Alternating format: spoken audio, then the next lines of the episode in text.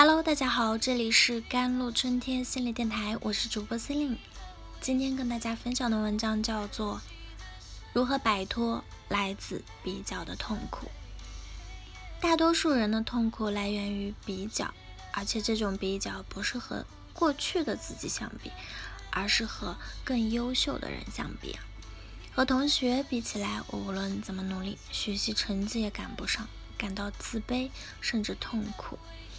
和同事比起来，我表现得不够外向，不够吸引领导的注意，没有存在感。和朋友比起来，我不漂亮，也没什么拿得出手的特长，自卑、焦虑。任何一个人生阶段，都有人因为和他人的比较而感到失落、焦虑，甚至痛苦。那么，到底是哪些因素引发了我们爱比较、深陷比较的漩涡呢？共生效应，大自然中有这样一个奇怪的现象：当一株植物单独生长时，会长得矮小、单调且没有生命力；而当很多植物一起生长时，个个长得高大、枝繁叶茂、充满活力。这就是共生效应。植物之间为了不输给对方，开始竞争，比谁吸收的水分和养分多，比谁长得快、长得高大。比谁生命力更顽强，在良性的竞争之下，基本上个个都长得很好。同理，这种竞争比较的心理也会出现在人的身上。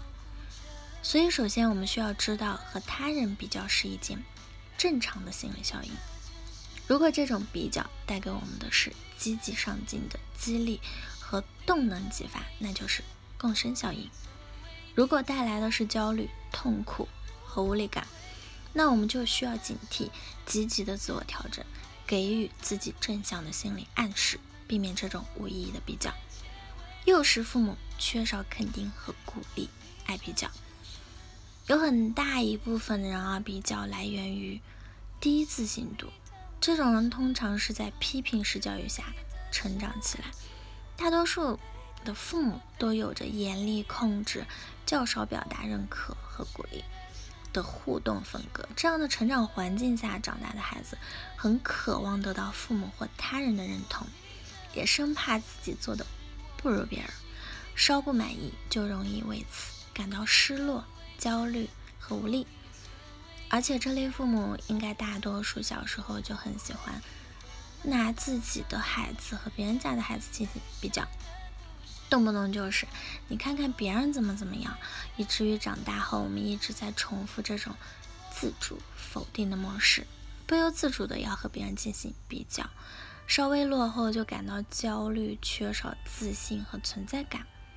这些内心的焦灼和不自信就像一个黑洞，吞噬人的精力和能量，所以往往这样的人会陷入一种无限循环的自我否定中，因为精力和能量的。损耗也会导致发挥失常。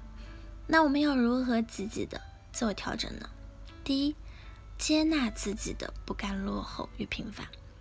通常这类总和他人比较的人，同时也有着上进不甘落后的特征。这股头劲啊，其实并不是人人都有的。好好发掘它带给我们的优势，一直保持上进和追逐状态。据说这样的人相比而言更有机会达成自己的梦想和目标。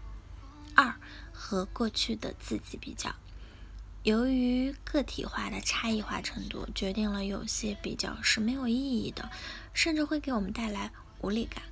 比如天资差异、个性特质的差异、成长背景啊，或以及事件的专注度、投入程度的差异等等，都将决定大家。做同一件事没有同样水平的结果，所以不要轻易因为别人的优秀而否定自己。但如果和过去的自己比较，也许我们会惊奇的发现，各个方面都有了长足的进步。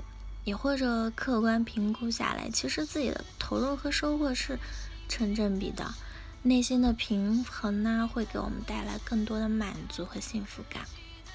第三，避免泛化失败。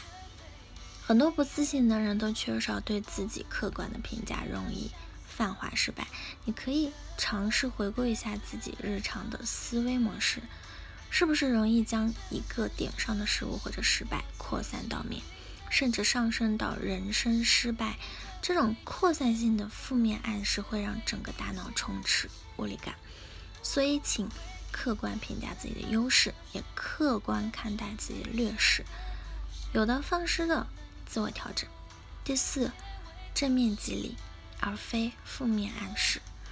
每个人都需要激励，除了来自外部的激励，也要学会自我肯定、自我激励，接纳自己的平凡，在平凡中发现人生的亮点，内心会更多安宁和释怀，少了一些内心的冲突和羁绊吧。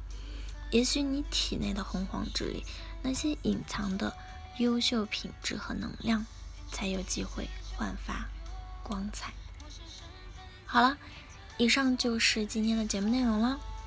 咨询请加我的手机微信号：幺三八二二七幺八九九五，我是 Celine，我们下期节目再见。